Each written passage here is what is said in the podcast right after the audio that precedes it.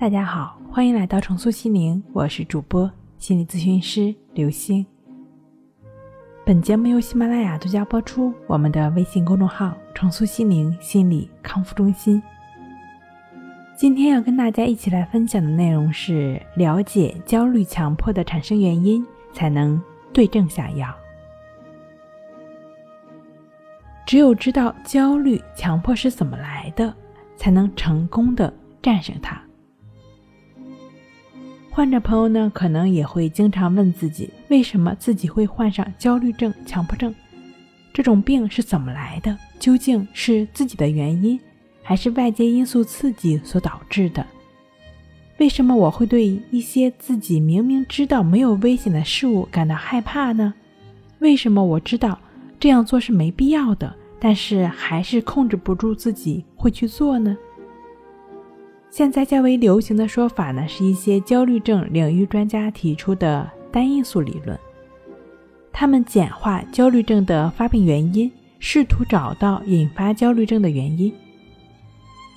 例如，生物学观点认为，焦虑症是因为大脑和身体的一些。生理或心理上的失衡所导致一种特定类型的反应，由于大脑部分机能失调所引发的，比如杏仁核和蓝斑。生理机能失调也是造成惊恐障碍和强迫症的因素之一，如大脑中会缺乏一种叫做血清素的神经递质，就会产生强迫。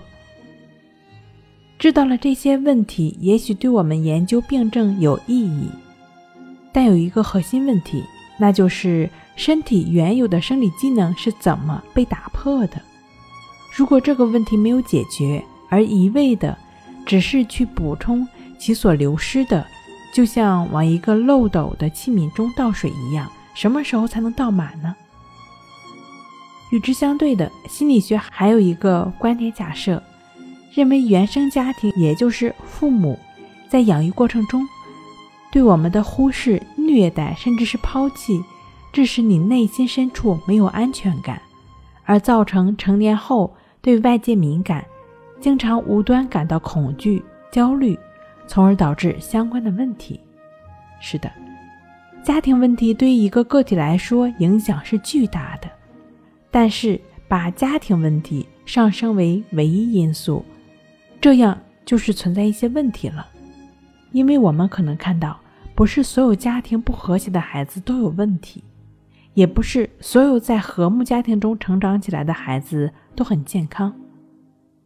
有时甚至是同一个家庭出来的不同孩子，其气质表现也会大有不同。所以，完全把患病原因归咎到原生家庭以及早期生活经验上，也是不可取的。强迫焦虑的症状往往看似并不合理，让人感到难以理解，所以很多人对此会有很多个为什么。但是，正如我们前面分析的那样，我们并不能单纯的从某一个或者两个方面给症状进行归因。所以在我们试图弄清楚引起焦虑症的原因之前，我们需要明白一点。通过学习引发焦虑症的原因，可以帮助我们深入的了解这些问题的由来。但是这些知识并不是解决你自己问题所必须的。对于你所取得治疗的进步，也不取决于你对病因了解的多少，而是在治疗过程中的练习时间和配合程度。心理专家指出，不要去对比，不要去网上贴吧寻找相关内容。以避免受到负面暗示，对号入座，从而强化问题。其实呢，焦虑症不是由某一个或者某一种原因导致的，是由于我们在生活中各种因素所导致的错误的思维观念而产生的情绪积累所引发的。所以，改变过去的不健康思维模式，焦虑强迫也就痊愈了。好了，今天跟您分享到这儿。那我们下期再见。